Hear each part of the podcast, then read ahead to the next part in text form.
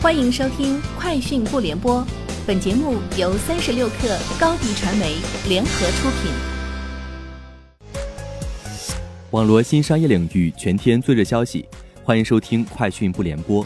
今天是二零二二年一月二十八号。有媒体报道称，腾讯计划与至少一家私募股权投资机构合作，对斗鱼进行私有化。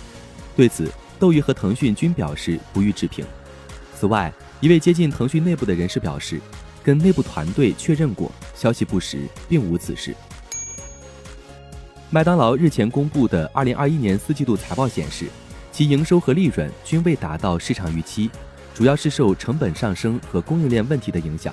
麦当劳在澳大利亚和中国的4500多家餐厅业绩低迷，该季度麦当劳营收60.1亿美元，不及市场预期的60.3亿。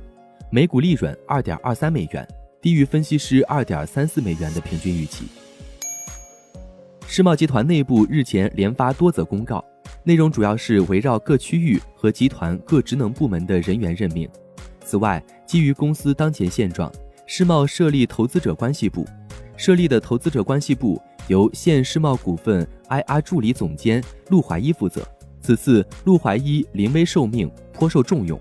在世贸内部，由 M 七级的助理总监岗连升两级至 M 九级总监岗，向集团执行董事谢坤汇报。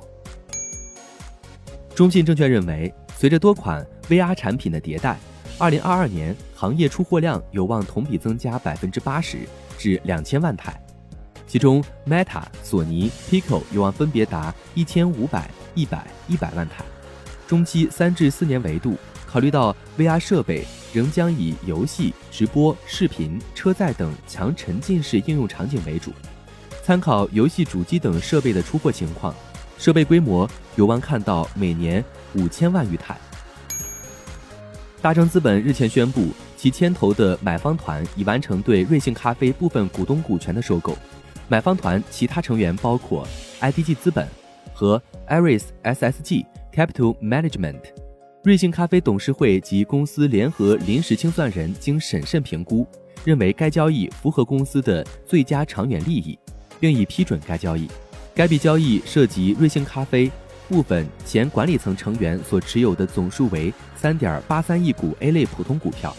本次交易完成后，大正资本成为瑞幸咖啡控股股东，持有公司超过百分之五十投票权。万事达公布二零二一年第四季度及全年业绩，财报显示，二零二一年四季度，万事达净营收为五十二亿美元，上年同期为四十一亿美元，同比增长百分之二十七；净利润为二十四亿美元，上年同期为十八亿美元，同比增长百分之三十三；摊薄后每股收益二点四一美元，上年同期为一点七八美元。苹果公司首席执行官蒂姆·库克表示。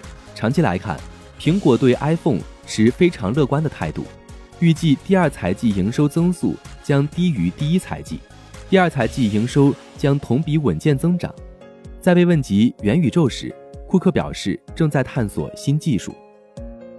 以上就是今天节目的全部内容，祝各位春节快乐，年后见。